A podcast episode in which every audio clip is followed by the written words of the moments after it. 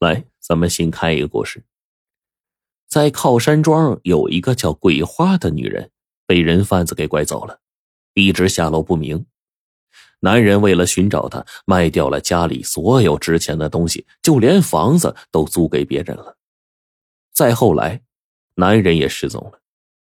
有人说他找不着这女的，绝望至极，心一横，悬梁自尽了。家里的两个孩子失去了双亲。被好心的人领走了，好端端的一家人因为失去了女人而家破人亡。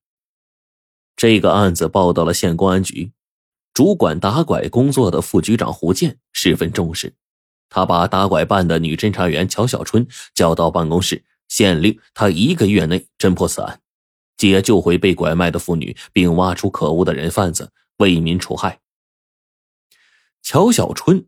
生的是眉清目秀、唇红齿白，两个亮闪闪的眼睛射出了两股凛然的寒光，亭亭玉立的身姿散发着青春活力。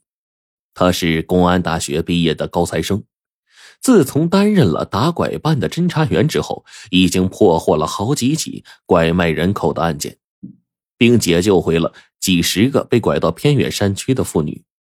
经过他手。已将三个罪大恶极的人贩子送上了断头台，被称为“人贩子”的克星。他接到任务之后，决定啊立刻出发。这天晚上，副局长胡建就把乔小春约到了一个小餐馆，点了一桌子非常丰盛的菜肴，为女侦查员送行。这胡建呢和乔小春，嘿，是一对情谊深笃的恋人。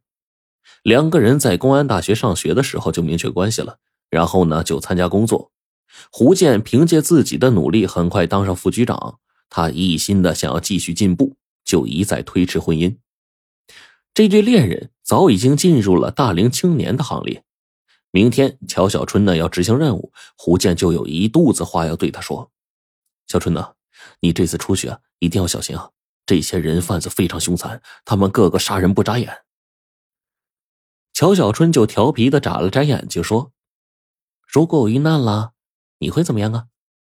胡坚放下筷子，郑重的说：“别说不吉利的话。”这时候，胡坚的手机响了，他到走廊上接了一会儿电话，匆匆进来就说：“小春呐，实在对不起，我有点急事我就不能陪你了。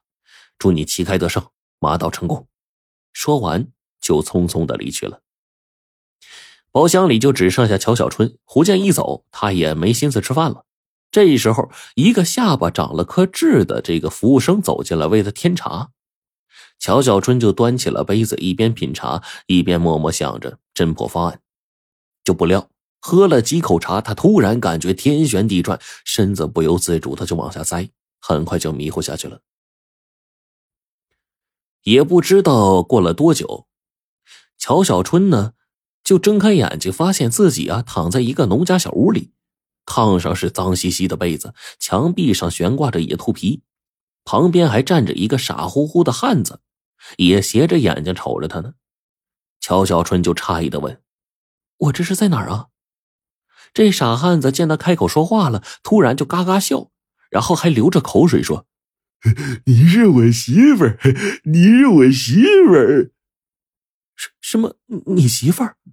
乔小春以为自己听错了，吃惊的问：“说你说什么？”这傻汉子笑声都提高了几度，说：“哎，对呀，你是我媳妇儿。”乔小春就疑惑的问：“你你什么人啊？”这傻汉子就皱着眉头想：“你连这个都不知道？我我是你男人呢。”这乔小春这头啊，轰的一下。心里砰砰直跳，暗想：“我的天哪，这到底是怎么回事啊？”傻汉子见到乔小春，一脸的不解和疑惑，就一边傻笑，一边扑上来往乔小春的身上摸，这口水啊都快滴到乔小春脸上了，手舞足蹈的就喊说：“姑娘，我告诉你，你是我从人贩子手里买下的，以后我就是你男人，你你就是我媳妇儿。”乔小春就像见了狼似的往后退，他厉声斥责道：“你胡说！你胡说！你要敢上前，我我毙了你！”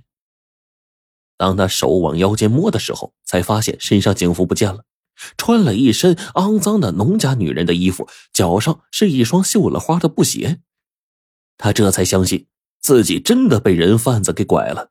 我的天哪，这一切莫非是在做梦吗？他猜测着自己一定是在那个小餐馆让人下了药了，人事不省，被人贩子给拐到这儿。那么这药是谁下的呢？一定是那个长了一颗黑痣的服务生。这个时候，一种从未有过的奇耻大辱像刀子一般割着乔小春的心。他心想着：“我一个堂堂的警察，专门侦破打拐案的，没想到案子没破，自己先被拐了，这实在是荒唐透顶啊！传出去，那不让人给笑话呀！”想到这儿，乔小春感到自己真窝囊，委屈的只想哭。这时候，外头走进来几个山里女人，手里拿着剪裁的红双喜和大红窗花，往墙上和窗上粘贴着。这些女人一边贴一边打量着乔小春。起初，乔小春并不明白他们要干什么，这仔细一看，不由得恍然大悟：原来这些女人在布置洞房。显然，身边这个傻汉子马上要和自己结婚。乔小春打拐多年，多次去过偏远山区，知道啊，那些从人贩子手里高价买女人的男的，多数啊都是弱智。这些人买回来女人呢，就是为了尽快把生米做成熟饭啊，一般不隔夜就入洞房。有些弱智啊，怕买回来的女人逃走，结婚后啊，一直绑着女人的手脚，直到怀孕生孩子才为她解除捆绑。他们以为呢？有了孩子，就算笼住了女人的心了。当明白自己马上也要陷入这种可怕的牢笼的时候，乔小春是吓得浑身起了一层的鸡皮疙瘩呀。等那几个女人布置好洞房出了门，他才坐起身子，正颜厉色的对傻汉子说：“小伙子，告诉你，我是一个警察，有任务在身。如果你敢欺负我，我让你吃不了兜着走。”这傻汉子呀。你看着挺傻，但是这脑子呢还挺清醒的，扯着狼一样的嗓子就喊：“我管你是啥人，我就知道你是我花两万块钱从人贩子手里买回来的媳妇儿。”乔小春见硬的不行，就换了一副面孔，哀求道：“大哥，我一看你就是好人，你放了我吧，两万块我给你。”傻汉子断然拒绝。你是我媳妇儿，我要媳妇儿，我不要钱。乔小春一听，心不由得一沉，他知道自己在劫难逃了，眼睛一闭，暗自垂泪。傍晚，这傻汉子果然要和他成亲，院子里张灯结彩的，一班吹鼓手吹吹打打，前来贺喜的山民纷纷坐下吃宴席，有的兴奋的划拳，有的放肆的讲着粗话。乔小春听着院子里的一片吼叫声，神经都快要崩溃了。他失去了理智，发疯似的朝着洞房门外逃去。“怪，新娘子逃了！”有人大声喊道。霎时，一伙山民就冲上来拦住了乔小春。由于乔小春呢在学校学过擒拿格斗，很快将冲上来的几个山民给打翻了。但是终究是寡不敌众，被几个大汉绑住手脚了。